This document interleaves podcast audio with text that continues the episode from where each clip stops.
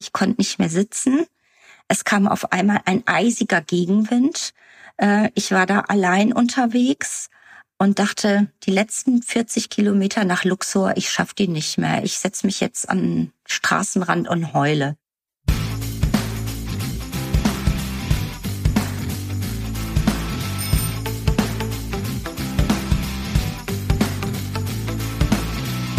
Jetzt Radfahren, der Karl-Podcast. Mein Name ist Florian Sturm und herzlich willkommen zu dieser Episode von Jetzt Radfahren, dem Karl-Podcast.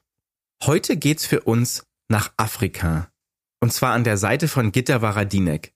Die Berlinerin nimmt uns mit auf das bislang größte Abenteuer ihres Lebens. Sie hat mit dem Fahrrad atemberaubende 7000 Kilometer zurückgelegt. Und zwar einmal von Kairo bis nach Kapstadt. Sie nimmt uns mit vorbei an den Pyramiden von Gizeh, quer durch den Sudan und rauf aufs äthiopische Hochland. Durch Kenia, Tansania und Malawi bis zu den Victoriafällen in Sambia. Danach geht's durch die Savanne von Botswana, durch die älteste Wüste der Welt und schließlich Richtung Tafelberg in Kapstadt. Wer jetzt ein Interview mit einer Ausnahmeathletin erwartet, der wird ziemlich überrascht werden. Denn Gitter ist im Grunde wie du und ich. Naja, zumindest wie ich. Denn Gitter hat ihr Leben keineswegs nur dem Radfahren verschrieben. Sie hat einen Job, sie hat Familie, aber sie hat eben auch dieses Hobby, lange Strecken mit dem Fahrrad zurückfahren. Und genau auf diese Tour nimmt sie uns heute mit. Also, setzt den Helm auf und macht euch bereit.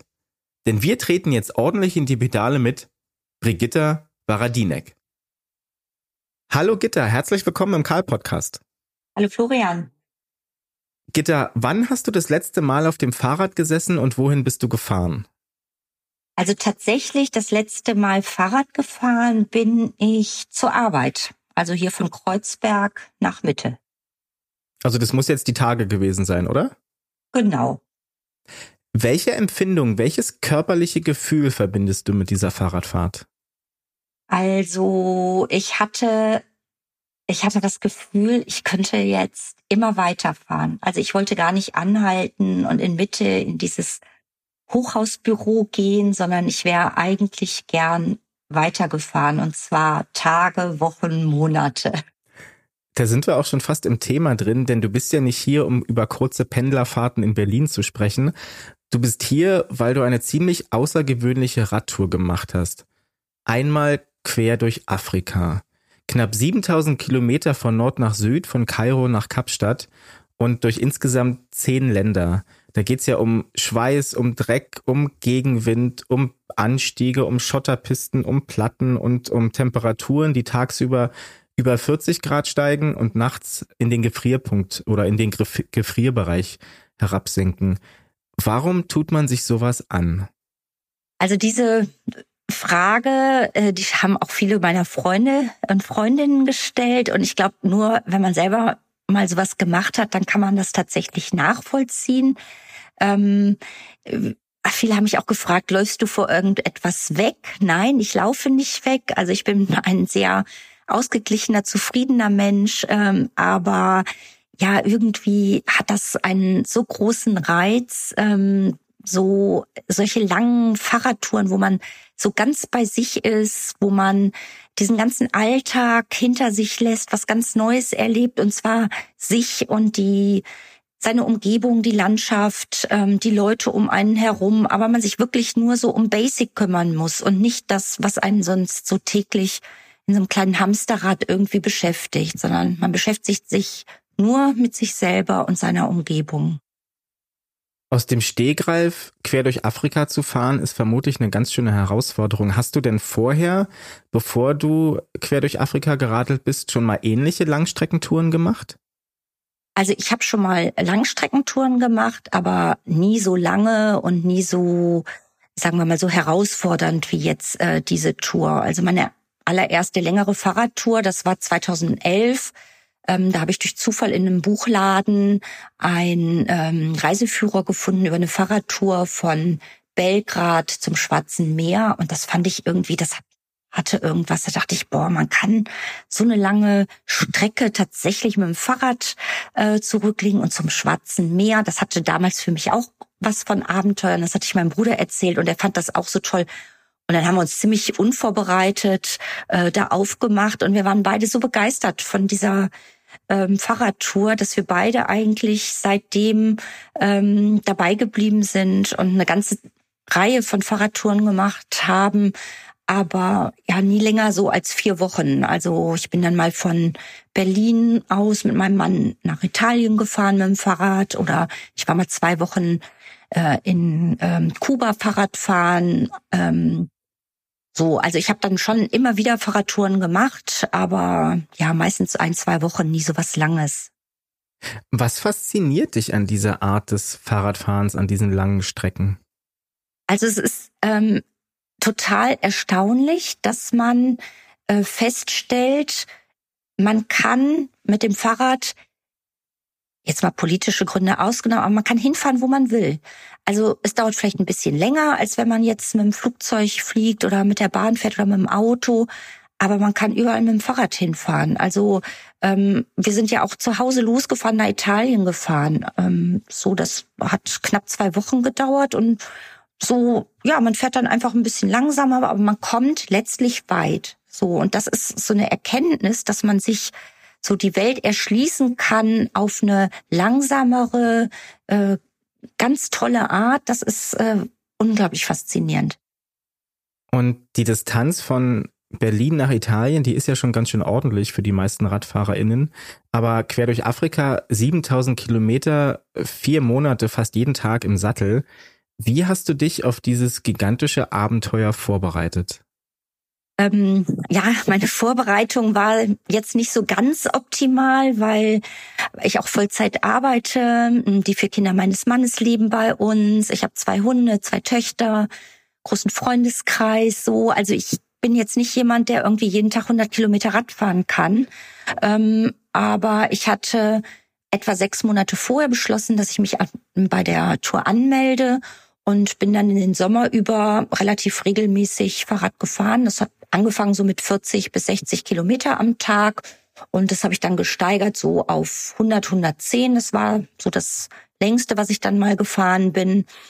Ähm, so ab im Oktober, November bin ich dann nochmal so ab und angefahren, aber es war mir einfach zu kalt und ähm, anschließend bin ich dann eigentlich auch nur noch ins Fitnessstudio, habe da so ein bisschen Spinningkurse gemacht. Aber ja, deswegen war ich auch selber extrem nervös ähm, bei Beginn der Tour, weil ich überhaupt keine Ahnung hatte, ob ich das physisch und psychisch durchstehen werde und ja, ob ich die Kondition auch habe, um so, lang, so lange Strecken auf dem Fahrrad zu schaffen. Du hast gerade auch schon die psychischen Herausforderungen angesprochen. Wovor hattest du da genau Angst? Was hast du gedacht? Was, was kommt da auf dich zu? Beziehungsweise womit würde es schwierig werden, fertig zu werden? Also, das ist ja so ein Zusammenspiel, denke ich. Und, und das war es dann letztlich auch. Ne? Also wenn man immer so an seine körperliche Leistungsgrenze geht und ähm, äh, das, das wusste ich schon, dass ich das machen werde, weil ich ja jetzt auch nicht mehr die Jüngste bin. Es fällt einem natürlich schon ein bisschen schwerer, dann ähm, so eine so eine Leistung zu erbringen oder so so, so körperlich anstrengende ähm, Dinge zu machen so und das schlägt dann natürlich auch auf die Psyche ne wenn man sich immer so auspowert und dann in einer ähm, ja in einer Umgebung die einem völlig fremd ist die äh, also ich wusste ja auch dass man irgendwie zeltet und, und, und, und da keinen Komfort hat. Und ich kannte niemanden, ich wusste nicht, wie die Gruppe ist und so. Also das war schon, also ich hatte schon Respekt davor. Einige Stichworte haben es jetzt schon verraten. Wir haben von Tour gesprochen und von, du hast gerade Gruppen erwähnt. Und äh, die Tour, die du gemacht hast, das ist eine organisierte, eine geführte Radtour quer durch Afrika von einer Firma, die nennt sich TDA Global Cycling. Die sind darauf spezialisiert, so extrem lange Rennrad- oder Radtouren zu machen. Wie bist du auf diese Tour aufmerksam geworden?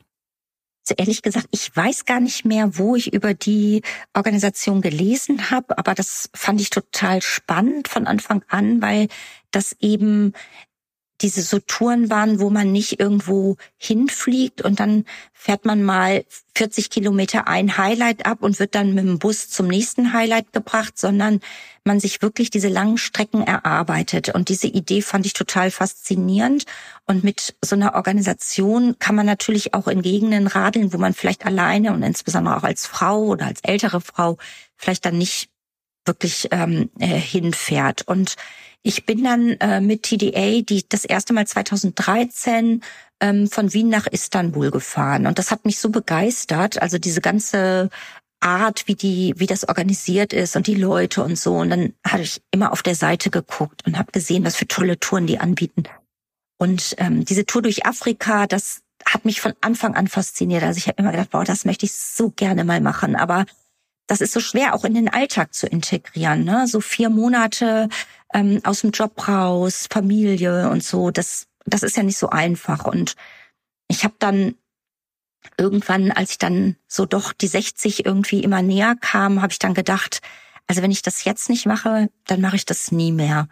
Und habe dann angefangen, mit meinen Kollegen zu sprechen, wie es wäre mit dem Sabbatical und ich mit meinem Mann und meinen Kindern und und alle haben mich eigentlich total unterstützt. Die haben zwar gesagt, also du bist wahnsinnig, dir sowas anzutun oder sich das überhaupt zu trauen. Aber alle haben gesagt, ja, wenn du das willst, dann mach das, versuch das, wir unterstützen dich. Ja, und dann habe ich mich da angemeldet. Nach der Anmeldung kam dann auch das Training und die Vorbereitung und die Organisation und dann geht's ja auch irgendwann ans Packen. Wie sah dein Gepäck aus?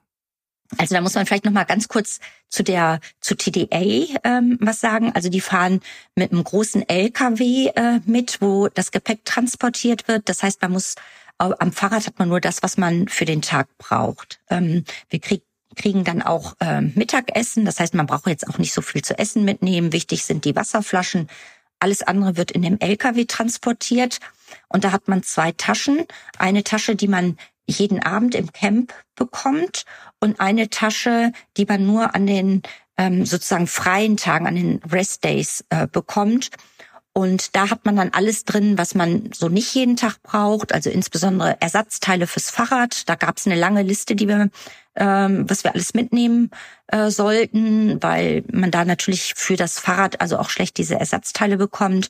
Viele Medikamente, Klamotten, die man jetzt nicht dauernd braucht. All sowas war dann in diesem in dieser zweiten Tasche und in der Tasche, die wir jeden Tag bekommen ähm, ähm, haben, da war dann äh, Zelt, Luftmatratze, Schlafsack, Waschzeug ähm, und Fahrradsachen und ähm, Handtuch und das, was man irgendwie so ähm, dann vielleicht ähm, abends dann anzieht. Ähm, also ich hatte zum Glück eine leichte Daunenjacke mit. Die hat mich dann echt gerettet, weil es war so kalt am Anfang. Äh, also ohne diese Daunenjacke und eine Mütze hatte ich mit, also hätte ich das, glaube ich, gar nicht durchgehalten. Ähm, so, da hatte ich äh, dann doch irgendwie Glück, dass ich sowas noch eingepackt hatte. Ähm, ja, und also jetzt im, im Rückblick, ich hatte viel zu viele Sachen mit. Also ich hätte viel zu viel Klamotten. Also man muss sich einfach entscheiden. Man braucht nur ähm, zwei, drei Fahrrad-T-Shirts, ein normales T-Shirt. Man kann zwischendurch waschen, ähm, so und ähm, man kann auch mal ein T-Shirt zwei Tage anziehen. Lass uns mal gemeinsam kurz vor den Tourstart gehen. Es ist Mitte Januar 2020. Du hast dein Training absolviert, du hast alles gepackt, alles ist organisiert. Du landest in Kairo und triffst dort auf die Veranstalter beziehungsweise deine Reisegruppe. Wie hast du dich da gefühlt? Kamen da diese Zweifel nochmal wieder? Was mache ich hier und kann ich das überhaupt bewältigen? Also Zweifel hatte ich nur beim Abflug, als ich mich von meiner Familie verabschiedet habe. Da habe ich dann schon noch mal kurz gedacht, oh nein, äh, was mache ich denn hier eigentlich? Aber als ich dann da ankam und das ging ja allen so, ne? Also man, man, man konnte diese Aufregung und so, das, das, das lag in der Luft, das konnte man spüren, das ging allen so. Und wir wollten auch gar nicht mehr jetzt groß Sightseeing machen oder so. Wir wollten aufs Rad und los und dieses Abenteuer beginnen. Also da war ich nach wie vor nervös, aber auch so, so total aufgeregt, wie ein kleines Kind vor Weihnachten. Wie ging die Tour dann am 16. Januar 2020? Wie ging das los? Also wir haben uns dann äh, erste Mal mit Fahrradklamotten und mit dem Fahrrad in der Hand haben wir uns dann vor dem Hotel getroffen und dann dauerte das noch so ein bisschen, bis es dann wirklich losging und ja, die Aufregung, die war natürlich auch hier jetzt zu spüren.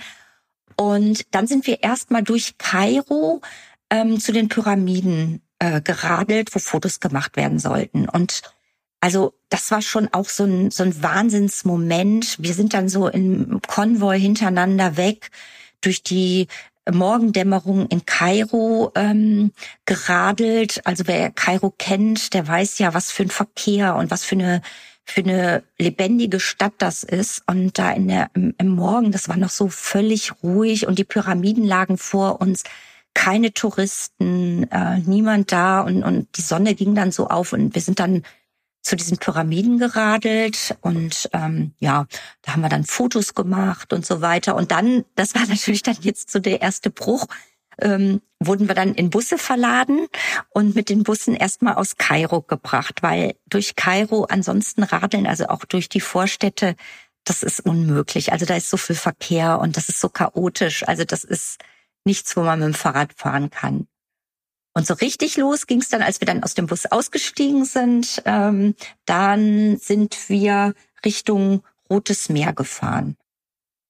Und ich hatte es anfangs schon erwähnt, die Tour, die ging ja durch zehn verschiedene Länder. Also für alle, die sich jetzt mal imaginär so eine Afrika-Karte vorstellen, angefangen in Ägypten, dann weiter in den Sudan, nach Äthiopien, Kenia, Tansania, durch Malawi, Sambia und Botswana, dann in die Wüste von Namibia bis runter nach Südafrika.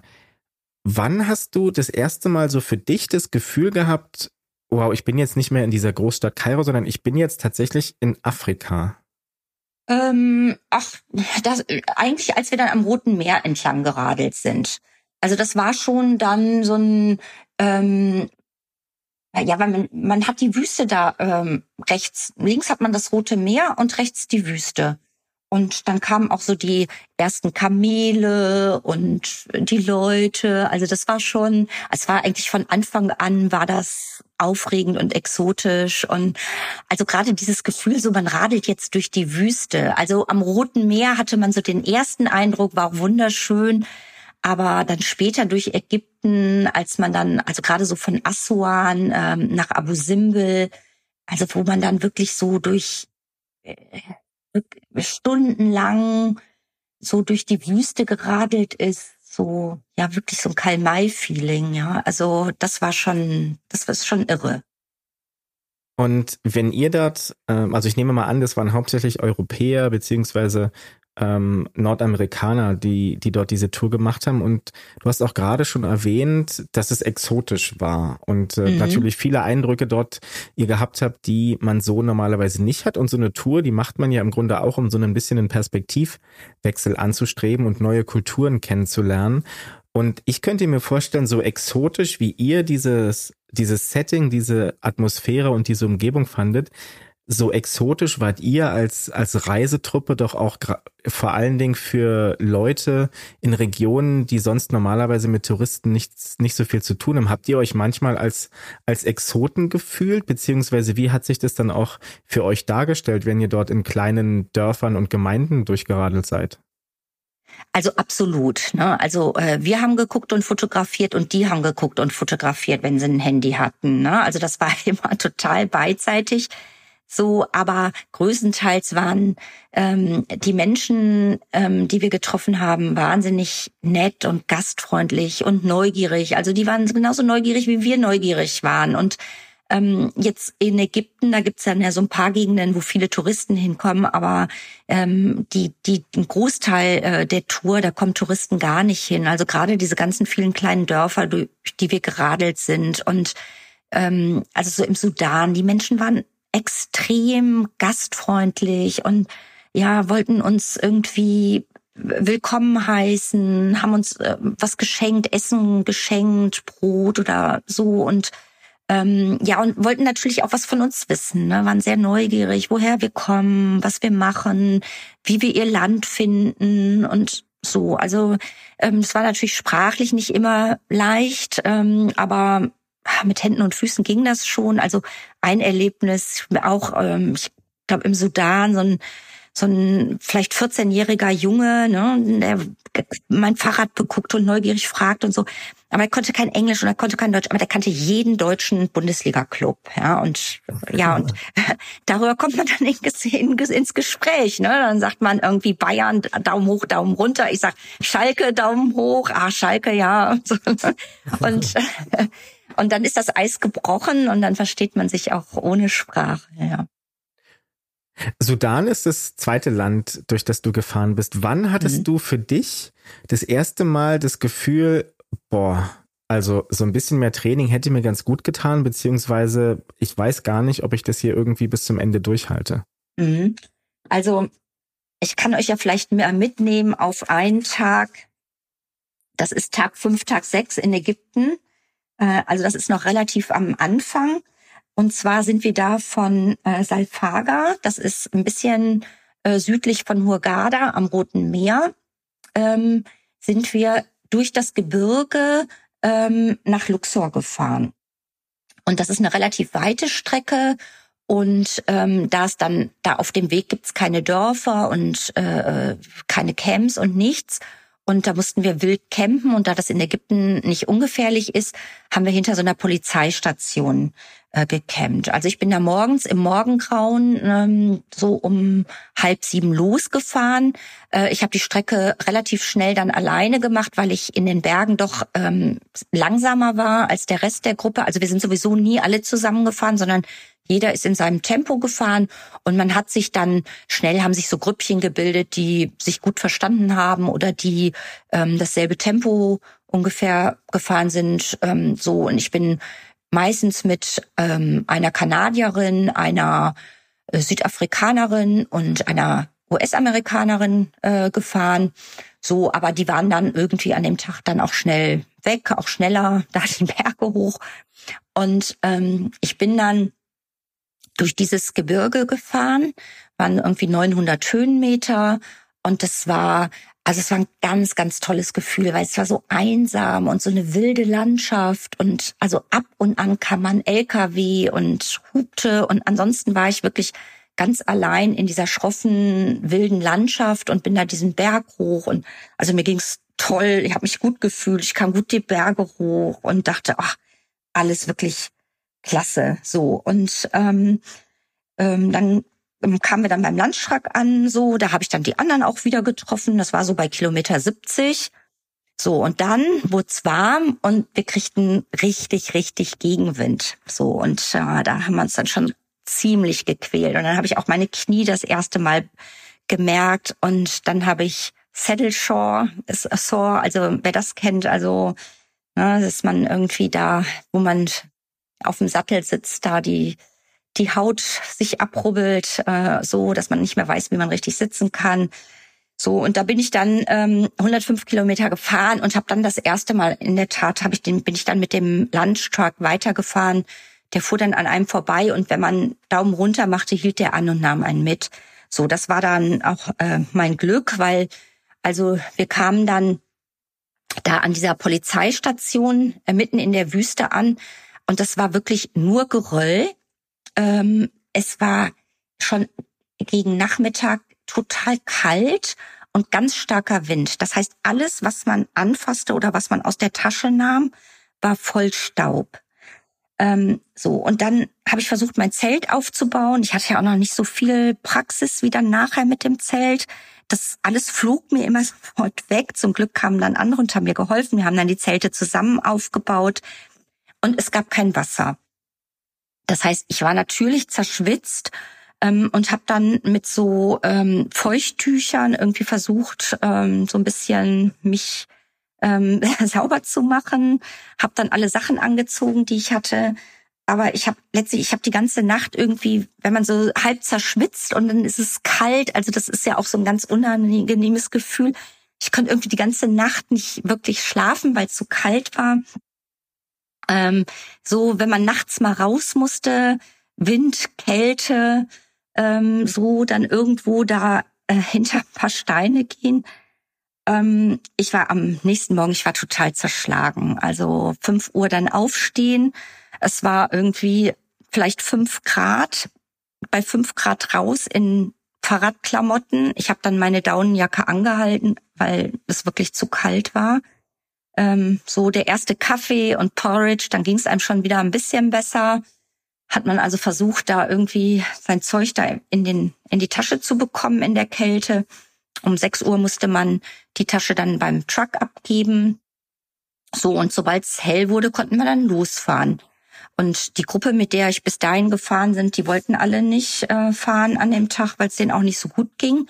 Ich bin dann also alleine los und ich war dann da auf der Straße, mir taten die Knie weh, mir taten, mir tat mein, meine Sitzhöcker weh, äh, ich war wund.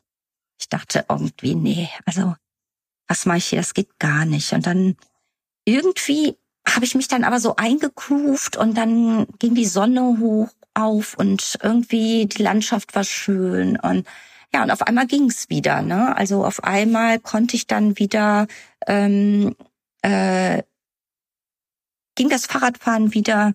Ich habe mich gut gefühlt. So kam dann beim ähm, beim Lunch an und dachte, ach nee, alles schön. Naja, und dann bin ich dann weitergefahren und irgendwann kam dann das nächste Tief. Also es ist äh, die ganze Tour, es geht immer hoch und runter. Und da kam dann so ein richtiges Tief. Und ich glaube, das war auch das schlimmste Tief, was ich überhaupt auf dieser ganzen Strecke hatte. Ich konnte nicht mehr sitzen. Es kam auf einmal ein eisiger Gegenwind. Äh, ich war da allein unterwegs und dachte, die letzten 40 Kilometer nach Luxor, ich schaff die nicht mehr. Ich setz mich jetzt an Straßenrand und heule. Und habe mir dann so ein bisschen vor mich hingekämpft und dachte, was machst du jetzt? Und dann kam, äh, wir nannten die Team Holland, ähm, zwei Frauen, ein Mann, extrem fit und, und wirklich ähm, ja gut vorbereitet und so. Und die kamen an mir vorbei und sagten, na, wie, wie ist es? Und ich sage, oh, ich bin irgendwie total frustriert, ich kann nicht mehr und so. Und die sagten, komm, kein Problem, wir nehmen dich in die Mitte, du bist bei uns im Windschatten und es ist nicht mehr weit, das schaffst du. Und ja, dann sind wir ein Stück zusammengefahren, dann kamen noch zwei Amerikanerinnen, denen ging es ähnlich wie mir, die wurden dann auch in diese Gruppe integriert.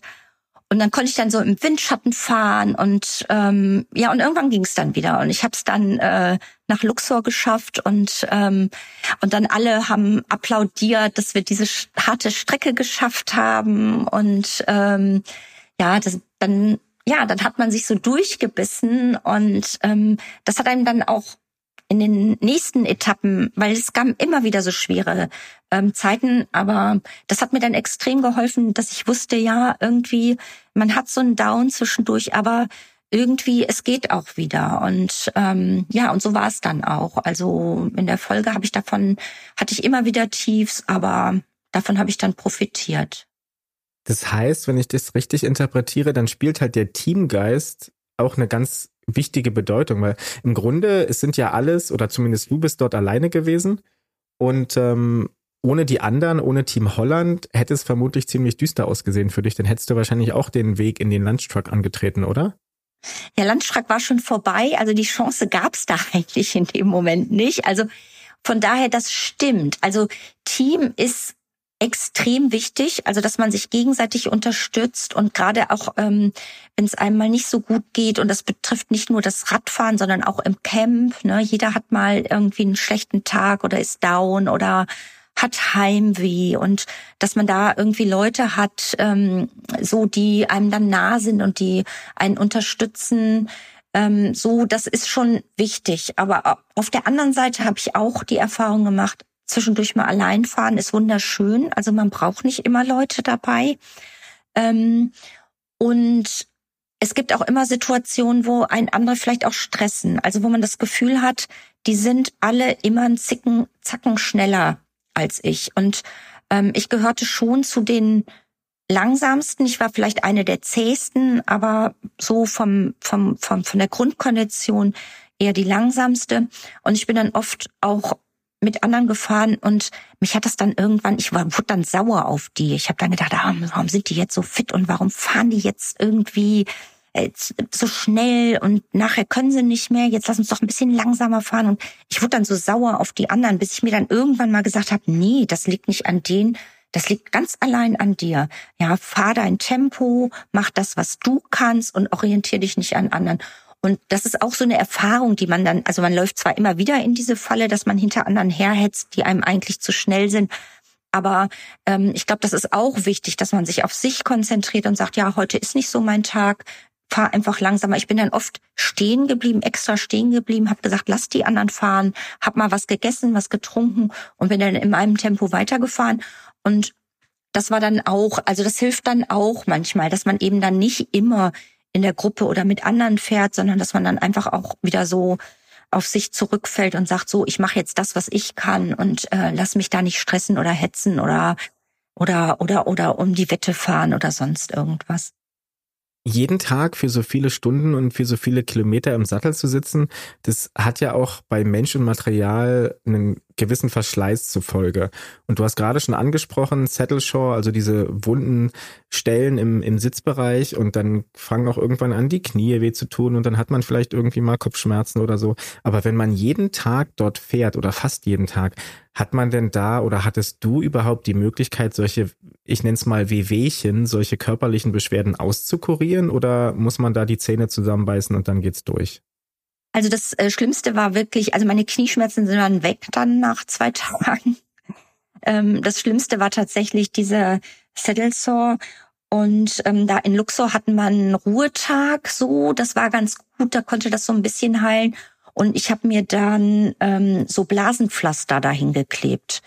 Und ähm, das hatte in der Tat geholfen. Also seitdem, da ging es besser. Und dann in der Folge, muss ich sagen, ähm, hatte ich wirklich Glück. Ich hatte ansonsten überhaupt keine Beschwerden. Also weder ich noch mein Fahrrad hatten Probleme und das hat das auf der Tour natürlich extrem leicht gemacht. Also da hat's andere echt härter getroffen. Also ab Sudan hatten wir dann ähm, immer wieder schwere Ausbrüche mit äh, Magen-Darm.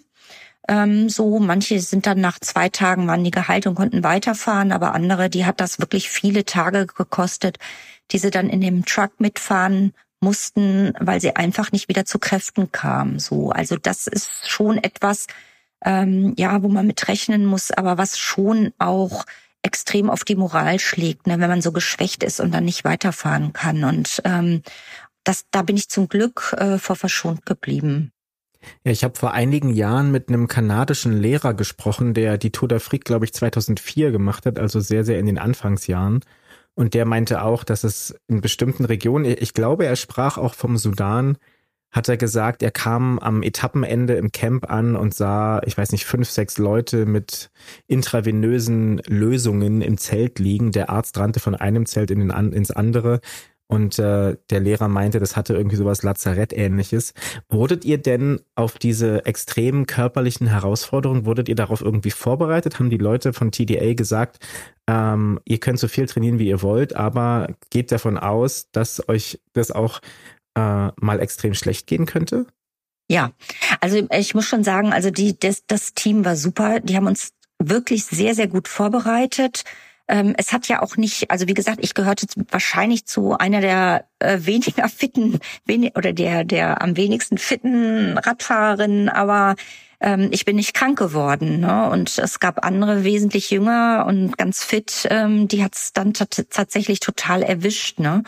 Also, aber die Vorbereitung, wir hatten ja auch eine Ärztin dabei ähm, die, die uns versorgt hat, wo wir mit allem hingehen konnten. Und wir sind also ähm, unser unser Teamleader, der Tallis äh, aus Südafrika, der hatte die Tour schon mehrfach gemacht. Der hat uns immer wieder, er hat gesagt, passt auf, ihr, das sind extreme Belastungen. Also gerade durch die Wüste nachts kalt und dann wurde es ja auch im Sudan wurde es ja tagsüber dann auf einmal wahnsinnig heiß. Er hatte immer Sorge, dass wir zu wenig trinken. Er ist halt teilweise mit dem, mit dem Auto dann immer noch mal hin und her gefahren, damit wir noch mal Wasser nachfüllen konnten. Also sein größtes, größte Sorge war immer, dass wir dehydrieren und nicht so genug trinken. Das Essen war super. Die haben uns auch immer animiert, esst genug, ihr braucht die Kalorien. Weil manchmal war man schon so erschöpft, dass man eigentlich gar keinen Hunger mehr hatte. Ne? Und da wurde schon immer darauf geachtet, komm, ähm, nehmt euch die Zeit, esst, kümmert euch um euren Körper, kümmert um euch um euch, das ist wichtig. Und das lernt man dann auch äh, mit der Weile. Ne? Also man fährt dann schon auch manchmal an Gegenden vorbei, wo man denkt, ach, jetzt irgendwie, es ist jetzt erst drei Uhr, wir sind im Camp, wir haben noch ein bisschen Zeit, man könnte sich noch das und das angucken. Also ich habe dann oft auf solche Sachen verzichtet, um einfach mich zu erholen, um meine Sachen zu sortieren, um mich vorbereiten auf den nächsten Tag, um ja auch mal einen Blog zu schreiben, um so und also um, man kann nicht alles dann mitnehmen, sondern man muss sich dann schon auch auf diese wesentlichen Sachen konzentrieren. Und Gitter, ihr seid ja relativ viel gefahren, aber nicht jeden Tag. Wie sah so diese tägliche Routine aus, beziehungsweise was habt ihr denn auch mal gemacht oder was hast du gemacht, wenn es denn doch mal einen Ruhetag gegeben hat? Also Jetzt, äh, wir waren ja zum Beispiel in Luxor, Luxor oder in Abu Simbel. Da haben wir natürlich dann Sightseeing gemacht. Ne? Aber es gab auch so Tage, einen Ruhetag, also zum Beispiel Dongola. Ich glaube, die wenigsten äh, haben jemals von Dongola gehört. Das liegt eben auch am Nil im Sudan. Ist so eine mittelgroße Stadt ähm, wir haben da Ruhetag gemacht, äh, nicht weil es da irgendwas zu sehen gibt, sondern weil einfach man nach vier, fünf, sechs Tagen mal einen Ruhetag braucht und ähm, sind so in, in Dongola gelandet und das war schon, also das war schon irgendwie auch so ein ganz irres Erlebnis, ne? weil also wir haben uns dann Hotel genommen und das sah von außen auch ganz toll aus, so kolonial in so einem kolonialen Stil, aber von innen, also das war schon, immer eigentlich nur noch gelacht. Ne? Also die Tür, die konnte nicht richtig schließen, weil der Rahmen so ein Spalt offen ließ. Da kamen dann alternativ Mücken oder Kakerlaken durch. Ähm, die Toilette, wie so oft in den Hotels, da lief das Wasser unten raus, so dass das Wasser, das Bad immer unter Wasser stand. Ähm, die Dusche, die war toll, also schön warmes Wasser, aber das Wasser tropfte auf die Armatur, dass man sich irgendwie so gar nicht da drunter stellen konnte. Ähm, auf den Betten gab es nur Federn, also es gab keine Matratze, so dass wir unsere Luftmatratzen ähm, dann da hingelegt haben. Ähm, ich habe da mal einen Blick in die Küche geworfen. habe ich gedacht, gut, dass wir hier nicht essen. Aber es war so ein Hotel, das wurde nur von Männern geführt und spülen und äh, sauber machen, das gehört halt nicht zu Männeraufgaben und deswegen haben die sich da offensichtlich auch schwer mitgetan. Und naja, dann sind wir dann in der Stadt da bummeln gegangen und es war, also war, war ein tolles Erlebnis, war unheimlich voll und alle Menschen natürlich ähm, kamen so uns entgegen, aber auf so eine ganz nette Art, so eine neugierige Art, wo wir herkommen, was wir hier machen und so. Und dann haben wir mal zwei Frauen gefragt, ja, ähm, wo können wir denn hier Brot kaufen? Und die haben uns dann gleich mitgenommen, haben wir gemeinsam so Kopftücher gekauft, dann sind wir zusammen in so ein Restaurant gegangen. Das, das war auch dann ein toller Tipp, wo es wirklich leckeres Essen gab. Und also da hat man so richtig, ist man so eingetaucht in dieses Leben in Sudan, was man sonst ja vielleicht auch selbst mit dem Fahrrad im Vorbeifahren gar nicht so mitbekam. Also ähm, das war, war wirklich ein tolles Erlebnis. Und ähm, von Dongola, weil du jetzt auch so nach der Routine gefragt hast, von Dongola ähm, ging es dann, wir mussten dann morgens um ähm, 6 Uhr ähm, äh, gab es dann wieder Frühstück, dann sind wir losgefahren und dann ging es über die Route 40 zum Dead Camel Camp. Also auf dem ganzen Weg ähm, liegen am Straßenrand tote Kamele. Ähm, das ist, haben wir uns nachher erklären lassen, diese Straße, das ist der äh, Haupttransportweg für Kamelkarawanen ähm, von Süden nach Ägypten. Und äh, das schafft halt nicht jedes Kamel und da verenden dann einige am Straßenrand und die bleiben da liegen. Ähm, aber es gibt auch ähm, tote Rinder und so liegen, weil die Leute aus den Dörfern Tiere, die verenden, dann immer an die Straße bringen, da anbinden und da sterben die dann. Also es hört sich ziemlich grausam an, aber das gehört da zum normalen Leben dazu. Und unser Camp, das lag wirklich, da lag in der Mitte lag ein totes Kamel, da waren nur noch die Knochen. TDA hat dann die Zelten da immer mitten in der Wüste und ja, diese Kamelbeine und, und so, die liegen da schon seit Jahren und da wird dann eben drumherum gezeltet. Muss man nachts aufpassen, dass man nicht darüber fällt. Mm, und diese Route 40, über die äh, werden nicht nur Kamele transportiert, sondern ist auch eine der ähm, Hauptflüchtlingsrouten inzwischen. Ähm, so, also das ist schon, also wenn man diese, also es ist wirklich Wüste, ne? Und da ist rechts und links nichts. Es ist wirklich wie bei Kalmai. Und wenn man sich vorstellt, dass da die, die Flüchtlinge ähm, herwandern oder gebracht werden, ähm, da kann man sich schon vorstellen, was da auch ähm, Menschen passiert. Also das war dann schon auch, hat man auch schon so, ja, so ein bedrückendes, ein beklemmendes Gefühl, wenn man solche Geschichten dann hört. Die Anekdoten, die du jetzt gerade erzählt hast, erst von diesem skurrilen Hotel und dann von den, dem Kontakt mit den Einheimischen und dass ihr dort zusammen einkaufen gewesen seid und euch ein Restaurant empfohlen wurde, beziehungsweise dann eben auch diese Dead Camel Road, beziehungsweise diese Route 40 und was dort dahinter steckt. Habt ihr als Gruppe darüber geredet, beziehungsweise was, was hat es mit euch gemacht, wenn ihr dort auch äh, diese ganz krassen Extreme miterlebt habt? Also natürlich, also man hat ja auch unheimlich viel Zeit, wenn man da auf dem Fahrrad sitzt. Ne? Man, also natürlich quatscht man dann auch viel oder abends im Camp oder nachmittags im Camp äh, redet man darüber. Und ähm, es ist natürlich schon also erstmal ist unsere Gruppe, wir hatten, es war auch ein Brasilianer dabei, ähm, ähm, es waren Ägypter am Anfang dabei, viele Kanadier, US-Amerikaner, einige Europäer. So, da kommen natürlich auch so unterschiedliche Einstellungen und Eindrücke ähm, zusammen in so Diskussionen. Auch immer die Frage, ja, was machen wir hier eigentlich als Touristen? Ähm, so ist das überhaupt soll man überhaupt in solche Gegenden reisen? Und wenn ja, wie reist man? Und wir hatten ja schon das Gefühl, wir reisen möglichst ursprünglich und bleiben aber trotzdem natürlich immer Fremdem und mit, mit einer tollen Ausrüstung und mit, ähm, mit guter Versorgung und so und äh, erleben dann auch diese extreme Armut und diese so, ne, also wir, wir, war auch ganz klar, also die Ansage bettelnden Kindern nichts zu geben, das bricht dir das Herz, ne? So, also ich, ich hätte natürlich da alles verteilen können, ja, so. Das war nachher in Äthiopien noch viel schlimmer, aber natürlich, also man diskutiert dann schon viel darüber. Man muss immer so aufpassen, dass man dann nicht so in Plattitüden gerät, dass es dann immer so heißt, ja, der Afrikaner, der Ägypter, der ist so und so, ne, weil die sind natürlich genauso vielfältig wie wie wir und, und, und genauso gibt's da reiche, arme, gebildete, blöde, nette, ne, so.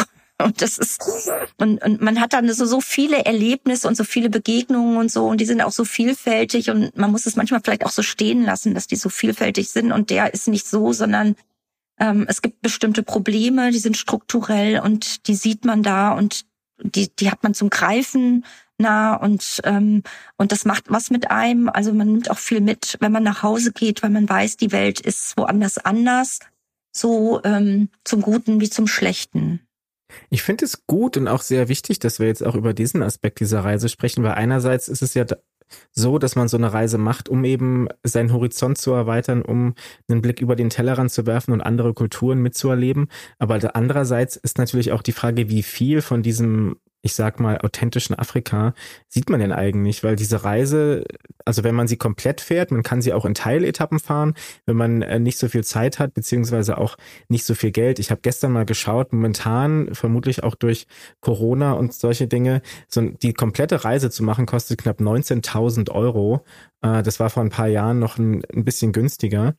Aber es ist ja schon ein, ein Privileg, ein Luxus, dass man so eine Reise macht. Und dann ist am Ende, wie du gerade eben auch schon gesagt hast, die Frage, wie viel von diesem authentischen Afrika bekommt man denn da eigentlich zu sehen? Das ist ja bei touristischen Reisen immer ein Thema, ja, dass man ähm, sich die Frage stellt, irgendwie, es ist natürlich was anderes, wenn man irgendwo mal hinzieht und länger da seid, aber auch dann, also mein Mann kommt aus Westafrika, ich bin da regelmäßig und bleibe trotzdem immer die Deutsche, die Weiße, die, ja, also ähm, natürlich, man kriegt nur einen, einen, ober, relativ oberflächlichen Blick, aber ähm, trotzdem, also dieses Art des Reisens, weil man eben in so Gegenden kommt und Leute trifft, die man vielleicht auf einer normalen, also es sind eben keine touristischen Gegenden oder, oder äh, häufig nicht so touristisch befahrene Gegenden, weil man eben nicht von einem Highlight zum nächsten fährt, sondern man von einem Highlight sich mühsam durch die kleinen Dörfer und durch die Wüste und durchs Gebirge und so bis zum nächsten kleinen Dorf oder mit dem Camp in der Wüste erarbeitet.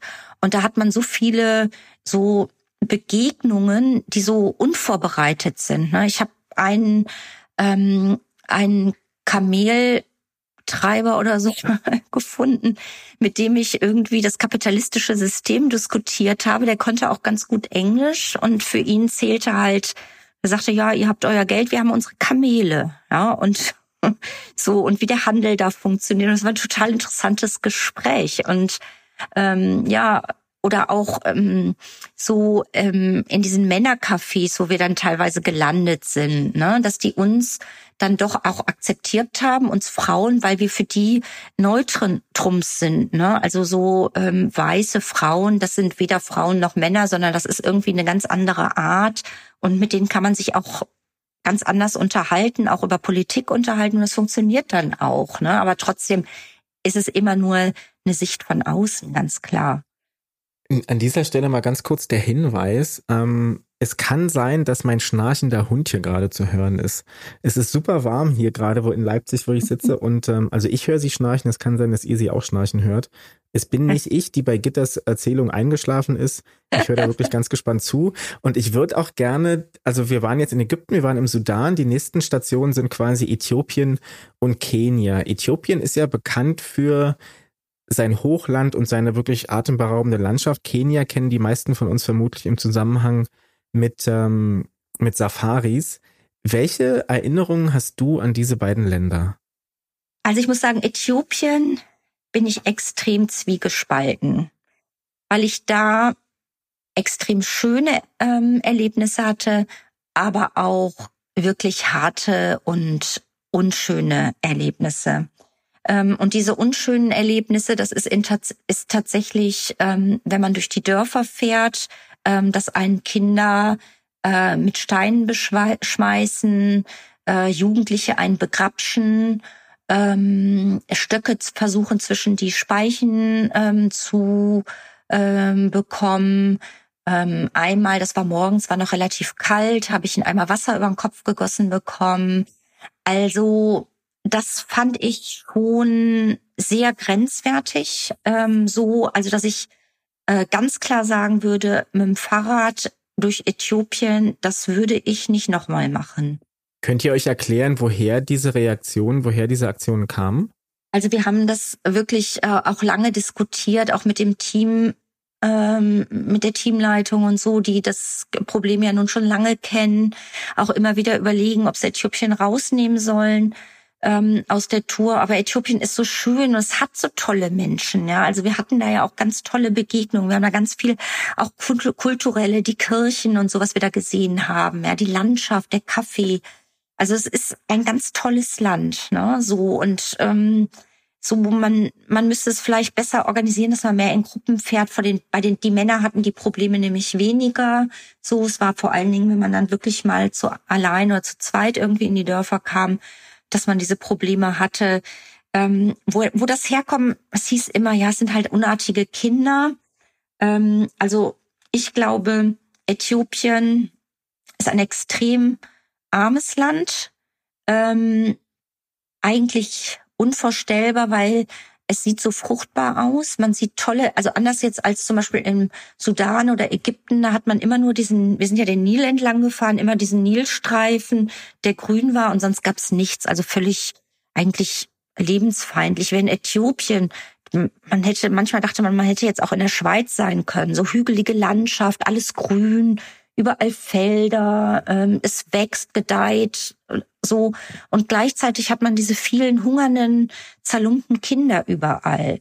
Und ähm, ich glaube, das ist dann schon so ein bisschen so dieses, ähm, ja, wo so eine extreme Armut dann eben auf irgendwie so eine offensichtlich zur Show getragenen Reichtum kommt, dass das eben auch so eine Wut in den Menschen ähm, so, ihr habt uns hier vergessen und das habt ihr jetzt davon. Also ich glaube, sowas steckt da bestimmt auch hinter.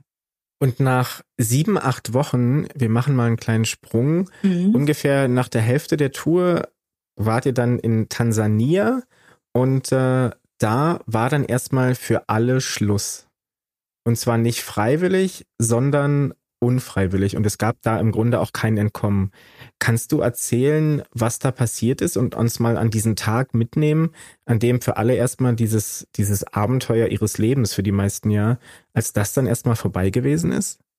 Ja, das war also wirklich, also so, es war ein extrem harter Tag. Also wir ähm, sind in Arusha hatten wir drei, äh, nochmal drei äh, freie Tage und wir haben da irgendwie, äh, die meisten haben dann so äh, eine Safari gemacht, hatten ganz tolle Erlebnisse und ja, und sind dann also wirklich super motiviert wieder aufs Fahrrad gestiegen, hatten eine harte 170 Kilometer, 1200 Höhenmeter, eine wirklich harte, aber wunderschöne Tour ähm, dieser Tag und kamen dann alle so euphorisch da im Camp an und haben unsere Zelte aufgebaut und so.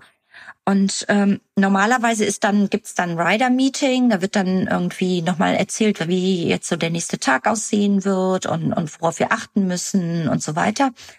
Und das verzögerte sich und verzögerte sich und wir hatten alle Hunger, weil Essen gab es dann immer erst nach dem Rider-Meeting und wir haben dann irgendwie schon so ein bisschen so aus Spaß so mit den Löffeln geklopft und so. Und aber wir haben schon gemerkt, irgendwas stimmt da nicht. Ähm, die waren alle so extrem ernst und haben die Späßchen gar nicht mitgemacht und so.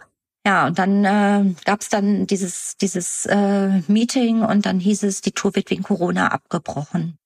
Und äh, das war für uns, also es war der 14. März, ähm, war, also wir sind alle wirklich, wir waren total überrascht. Also wir hätten vielleicht nicht überrascht sein sollen, aber wir waren total überrascht, weil wir doch irgendwie so in unserer Bubble waren, in einer eigenen Blase. Und natürlich hat man das mitgekriegt. Also im Sudan, als wir da eingereist sind, da haben die uns ähm, Fieber gemessen und da haben wir schon gedacht, oh, ja, und so, da ist da irgendwas in China so und naja, also mein Bruder, der hatte mir dann schon noch mal eine Nachricht geschickt und hat gesagt, pass mal auf, in Deutschland äh, gibt's jetzt auch die ersten Fälle.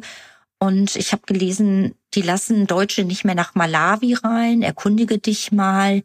So, also es war schon irgendwie Thema, aber man hat's verdrängt. Also man hat das auch so eng nicht mitgekriegt. Und ja, und dann war von einem Tag auf den anderen war Schluss. Und ähm, wir wurden dann ähm, am nächsten Tag zurück nach Arusha gebracht und hat jeder versucht irgendwie zu schauen, ob er wieder nach Hause kam. Und das war, war dramatisch. Ne? Also ähm, da war eine Kanadierin ähm, chinesischen Ursprungs, ähm, die hatte ihren Job gekündigt, hatte ihre Wohnung untervermietet. Die wusste gar nicht, wo sie hin soll. Ja, die hatte das auf vier Monate und ähm, jetzt stand sie auf einmal da zu ihren Eltern nach China konnte sie nicht. So und viele, die auch, also sind Irrwege, um irgendwie wieder nach Hause zu kommen. Also ich habe mir dann direkt einen Flug gebucht ähm, über Istanbul zurück. Ähm, am Flughafen waren andere Deutsche, die haben sie schon nicht mehr mitgenommen. Ich habe sie nur mitgenommen, weil ich nachweisen konnte, dass ich eben schon so lange aus Deutschland weg war. Also das war, war ein dramatisches Ende so auf einmal so, ne, so ganz von heute auf morgen. Ich habe die Entscheidung für total richtig geil, war die einziges Mögliche, aber es gab auch andere, die waren echt sauer und die haben gesagt, sie fahren auf eigene, ähm, jetzt auf eigenes Risiko weiter, sind aber auch nicht weit gekommen, sind nach ein paar Tagen dann auch umgekehrt und auch nach Hause.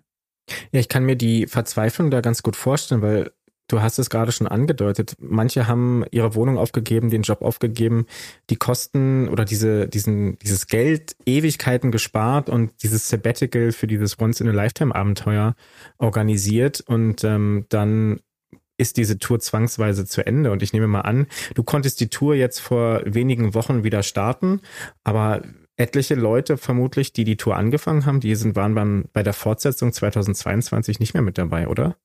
Nee, da waren nur noch zwei andere dabei. Also es gibt einige, die wollen das nächstes Jahr machen, weil jetzt diese Fortsetzungstour, die ähm, die ging dann von Victoria Falls los und nicht aus Tansania. So, also es fehlt sozusagen jetzt ein Stück Tour. Ähm, die Organisatoren wollten das äh, wegen Corona äh, haben sie sich noch nicht getraut, jetzt ähm, alle Länder wieder aufzunehmen, sondern haben dann nur südliches Afrika wieder äh, ähm, aufgenommen. Also wir sind durch dann durch äh, sozusagen Botswana, äh, Namibia, Südafrika ähm, weitergefahren und das war aber dann eine, praktisch eine neue Gruppe. Also es waren mhm. nur zwei aus dem aus der alten Gruppe dabei. Und diese drei Länder, die du da gerade angesprochen hast, beziehungsweise vier, weil ich glaube, die Victoria Falls, die sind äh, ja ja, in, es ging in ähm, in Sambia, in Sambia los. los. genau. Und äh, das sind ja auch extrem unterschiedliche Klimazonen und Vegetationszonen. Also man hat da einmal so dieses dieses regenwaldartige Delta, dieses sehr grüne, naturige, mit viel Wasser in, in Botswana, im Norden von Botswana und im, im Okavango-Delta und dann die Kalahari-Wüste. Wie hast du diesen zweiten Teil der Reise erlebt? Also, es war auch toll. So, ich war besser vorbereitet. Ähm, so, es war, sagen wir mal, die ähm, die Camps waren toll. Also es ist, man merkte halt, es sind Reiseländer mit Touristen und einer tollen Infrastruktur und äh, tollen Camps und tollen Lodges und ähm, einer Wahnsinnssicht Natur und diese vielen Tiere und so. Ähm, so war dadurch vielleicht nicht mehr ganz so viel Abenteuer wie der erste Teil. Und es ist auch so ein bisschen wenn man so eine Sache das erste Mal macht, das ist eben, man kann das nicht wiederholen. Das ist wie der erste Marathon, ist was anderes, als wenn man den das dritte Mal läuft. Ja, das ist, man kriegt so eine Routine und dann ist es immer noch toll, aber ähm, es ist nicht mehr ganz so wie das erste Mal. Und das war natürlich jetzt so ein bisschen schade, dass es so dieses dazwischen und dann fängt man was anderes nochmal neu an und mit einer anderen Gruppe. Aber ja, ich hatte auch so tolle Erlebnisse, wieder tolle Menschen getroffen und ähm, so von daher war das, war auch der zweite Teil wieder toll. Und ich nehme an, dass auch deine Waden am Ende dieser Tour ziemlich stark ausgeprägt waren, beziehungsweise deine Wadenmuskulatur. Also ich habe mal nachgeschaut, von Namibia sind nur zehn Prozent der aller, aller Verkehrswege irgendwie asphaltiert. Da ging es viel über Schotter und durch Sand, oder? Genau. Also wir hatten erst, ähm, wie gesagt, Botswana. Das ist so Buschland wahnsinnig heiß und also ich will jetzt nicht sagen langweilig, aber man fährt da schon in so einem, mit so einem dicken Kopf fährt man da so immer weiter und die einzige Abwechslung ist dann, steht auf einmal ein Elefant auf der Straße. Und das ist natürlich auch so was, ein Erlebnis, was man nie wieder vergisst, wenn man dann auf einmal so aus der Ferne so ein, die, die äh, äh, Konturen eines Elefanten sieht. Erst denkt man, na, das ist ein abgestorbener Baum und dann denkt man, oh, da sind doch so äh, die Stoßzähne, das sieht doch aus wie Stoßzähne, könnte ja doch ein Elefant sein und dann ist es wirklich ein Elefant. Also es ist irre, ne? So ist auch nicht ungefährlich. Man muss immer gucken, wie man daran vorbei äh, kommt. Aber das waren schon tolle Erlebnisse. Und dann ähm, von diesem, wie du schon gesagt hast, ne, von diesem Buschland kam man dann in diese überwältigende Landschaft äh, in Namibia. Also das war wirklich also unglaublich tolle Natur und ähm, also da hat da ist man jeden Morgen ist man da losgefahren und dachte, wow, das ist ja Wahnsinn hier, was man wie die, so, ne, wie was für ein Gefühl man da hat. Auf der anderen Seite Schotterstraßen, ne, und ich mit meinem Gravelbike, das heißt zwar Gravelbike, aber ist natürlich letztlich auch nicht für Gravel gemacht, ne, und ähm, die Fahrer, die so ein echtes Mountainbike dabei hatten, also wir hatten so ein paar Südafrikaner, die sich da gut auskannten, die wir sind so mit mit ganz dicken Reifen, so die kamen da natürlich super zurecht, während ich da hinterher gehechelt bin. Also das das war schon also dann noch mal eine ganz andere Herausforderung, ne, auf diesen auf diesen Straßen da äh, zurechtzukommen. Wie viele Platten hast du da gehabt? Du hast am Anfang gesagt gar nicht so viele, oder? Ich hatte überhaupt keinen Platten. Ich weiß auch nicht. Oh. Also irgendwie, ja, ich war auch, also es gab äh, einige, die hatten auch so vier Platten am Tag. So, und ich bin tatsächlich ohne, das ist äh, zum, also zum Glück, weil ich tue mich auch schwer, einen Reifen zu wechseln. Also von daher hatte da irgendjemand Erbarmen mit mir und äh, bin da so gut durchgekommen.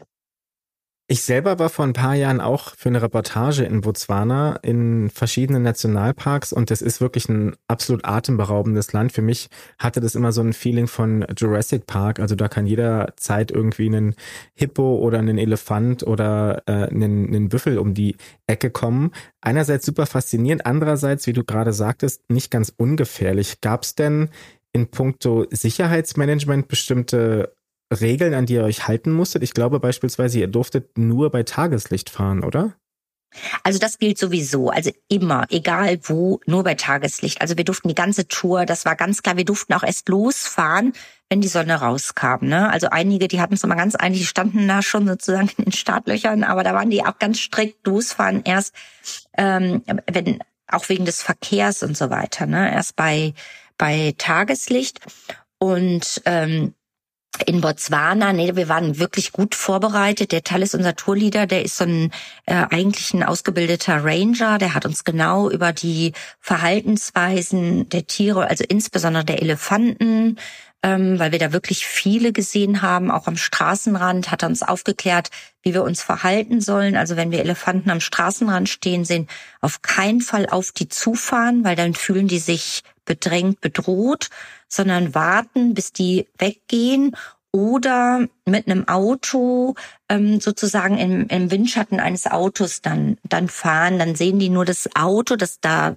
scheinen die irgendwie nicht so bedrohlich ähm, zu empfinden und dann an denen vorbei. So, also ähm, es gibt natürlich da auch, also wir haben auch ähm, Giraffen und Zebras und sowas gesehen. Hippos haben wir auch gesehen, aber jetzt nicht so vom Fahrrad aus, sondern ähm, da, wo wir dann angehalten sind.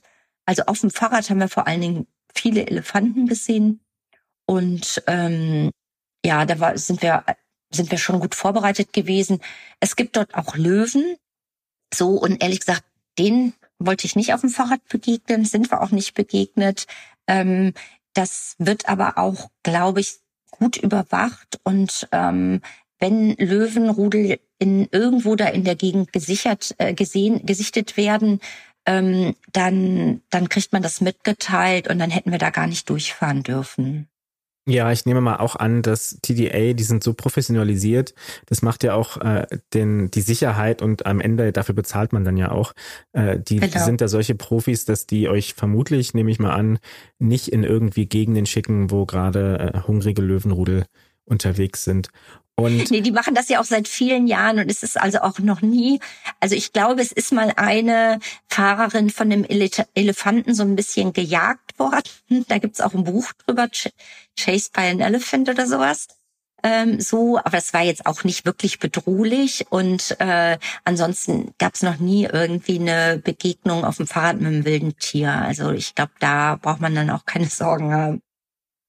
Am 18. April 2022, also noch vor gar nicht allzu langer Zeit, seid ihr dann in Kapstadt angekommen und reingeradelt. Nimm uns mal mit auf diese letzte Etappe. Was habt ihr da gesehen? Wie ging's euch? Wie ging's dir? Und vor allen Dingen, wie ging's dir dann, als du nach dieser, wenn man jetzt beide Touren zusammennimmt, dieser ziemlich langen Zeit, als du da das letzte Mal vom Fahrrad gestiegen bist und so dieses Wissen hattest, okay, dieses Abenteuer, diese Tour, die ist jetzt vorbei? Es kam natürlich schon so ein bisschen Abschiedsschmerz vorher auf. Wir haben am letzten Abend ähm, wurde dann noch so ein bisschen gefeiert und wir haben unsere T-Shirts bekommen und ähm, eine ähm, unserer eine Engländerin, eine unserer Mittlerradlerin, die hat dann noch so ein Gedicht gemacht zu jedem irgendwie so was Spezielles gesagt. So, also es war dann schon irgendwie ja so ein bisschen traurig und irgendwie aber auch schön.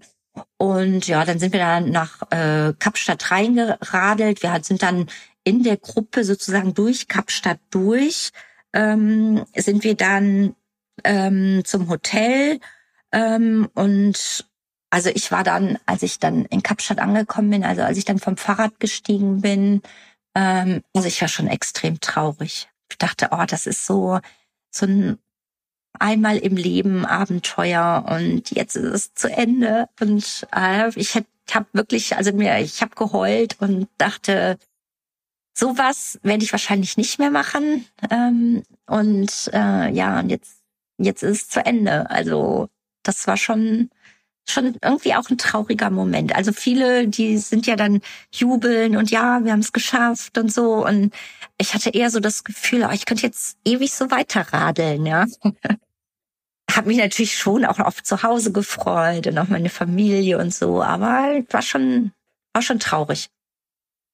Und in diesen vier Monaten, in diesen 7000 Kilometern, was hast du da über dich selber gelernt und wie hast du vielleicht auch Afrika nochmal anders kennengelernt. Du hast es vorhin erwähnt, dein Mann kommt aus Westafrika, das heißt, der Kontinent war dir nicht komplett fremd.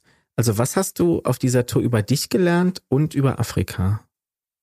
Das klingt jetzt vielleicht auch wieder so ein bisschen pauschal, aber was ich auf jeden Fall wieder mitgenommen habe, und ich glaube, das kann man gar nicht oft genug erfahren, dass man einfach mit sehr wenig auskommt, ähm, und dass alles, wo wir hier zu Hause doch teilweise so viel Wert drauf legen, das ist nicht, was einen glücklich macht, sondern was einen glücklich macht, ist morgens bei Sonnenaufgang durch die Wüste radeln oder diese Natur zu erleben und diese spontanen Begegnungen mit Menschen, die einem eigentlich fremder nicht sein können und mit denen man auf einmal merkt, ja, wir sind vielleicht unterschiedlich aufgewachsen und haben ganz unterschiedlichen Hintergrund, aber wir verstehen uns ähm, so und ähm, ja, dass dieses dieses zurück zu Dingen, die die wirklich wichtig sind im Leben, dass man sich das immer wieder vor Augen führt. Und natürlich, man ist jetzt hier in seinem Hamsterrad wieder und sein Job und, und hetzt von einem Termin zum nächsten und muss das noch schaffen und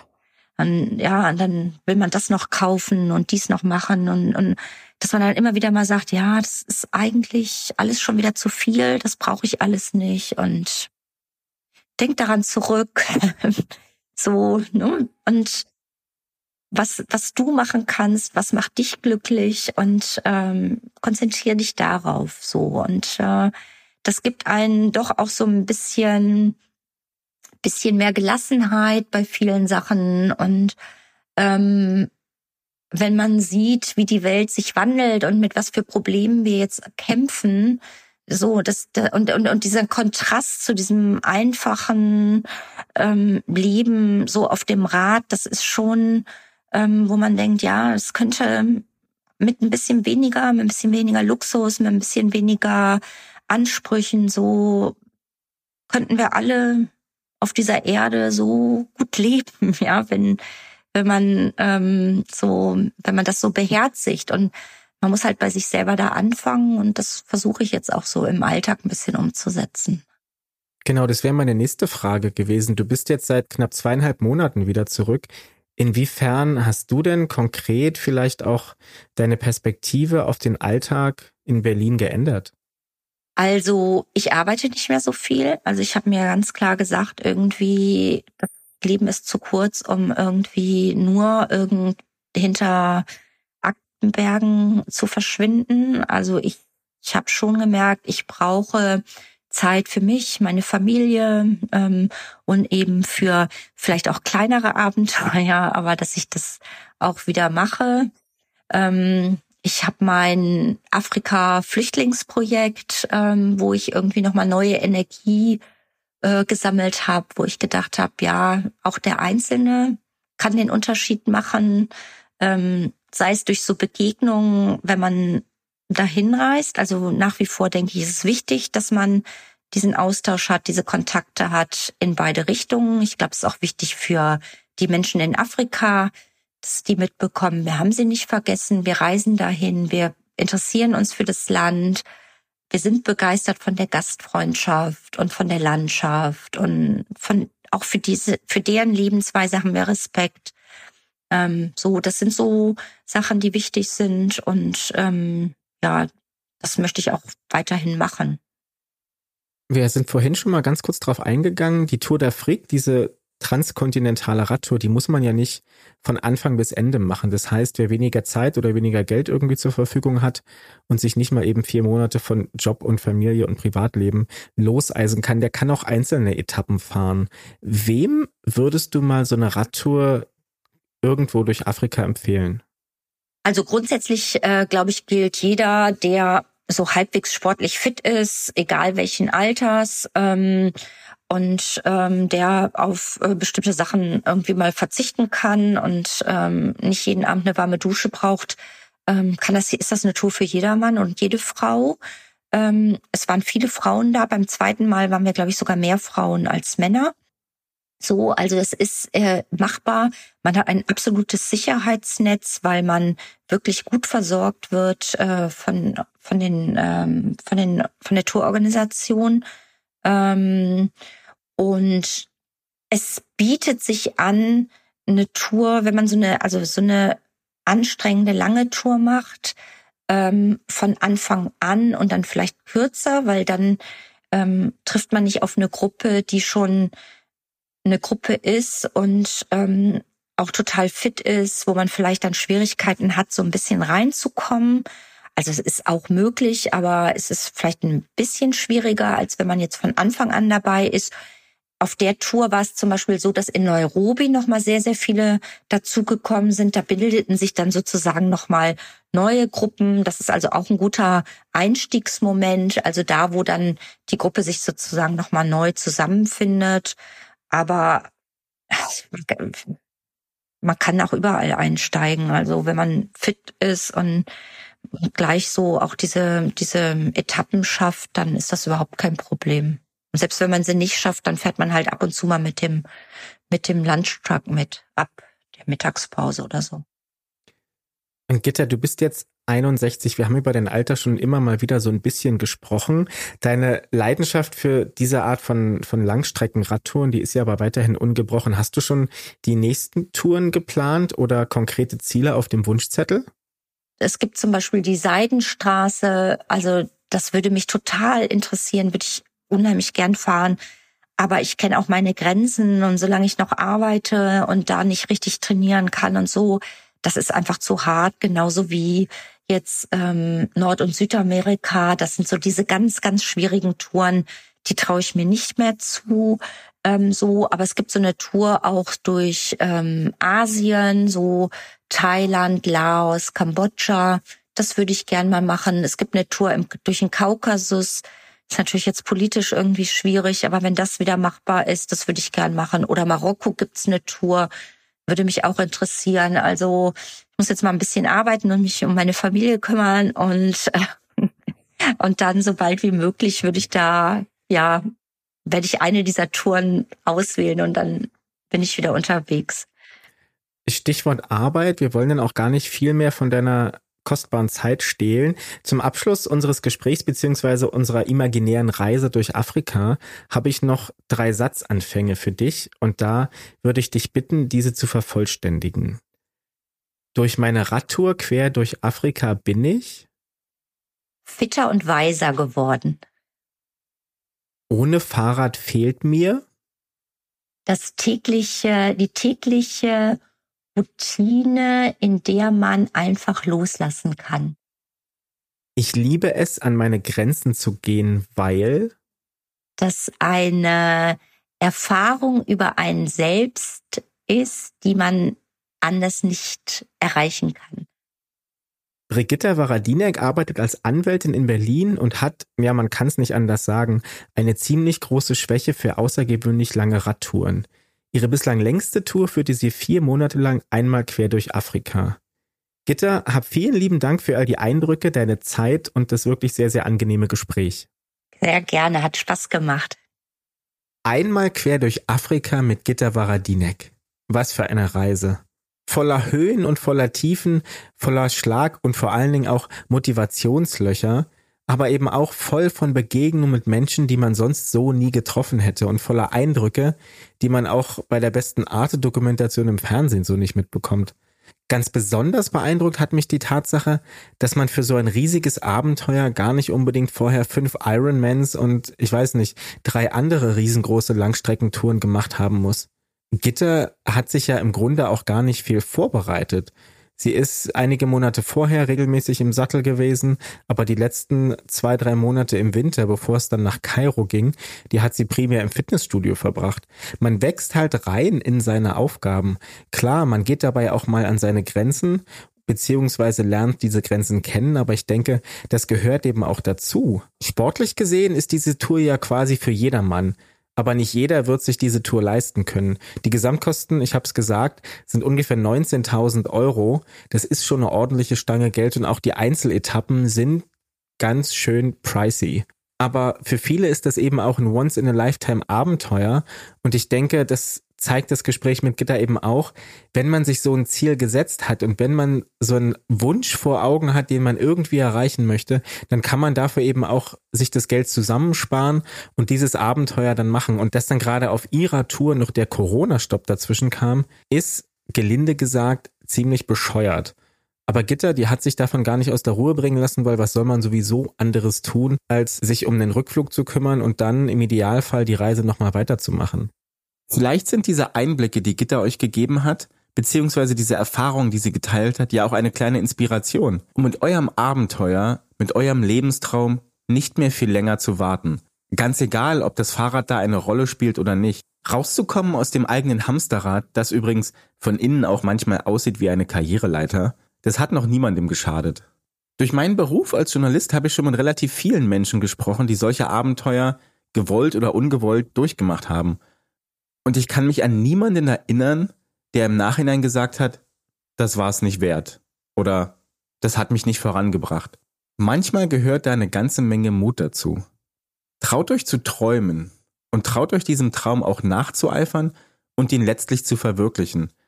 Denn das ist zwar eine Binsenweisheit, aber sie ist trotzdem wahr. Wir haben alle nur dieses eine Leben. Und deswegen sollten wir das Beste daraus machen.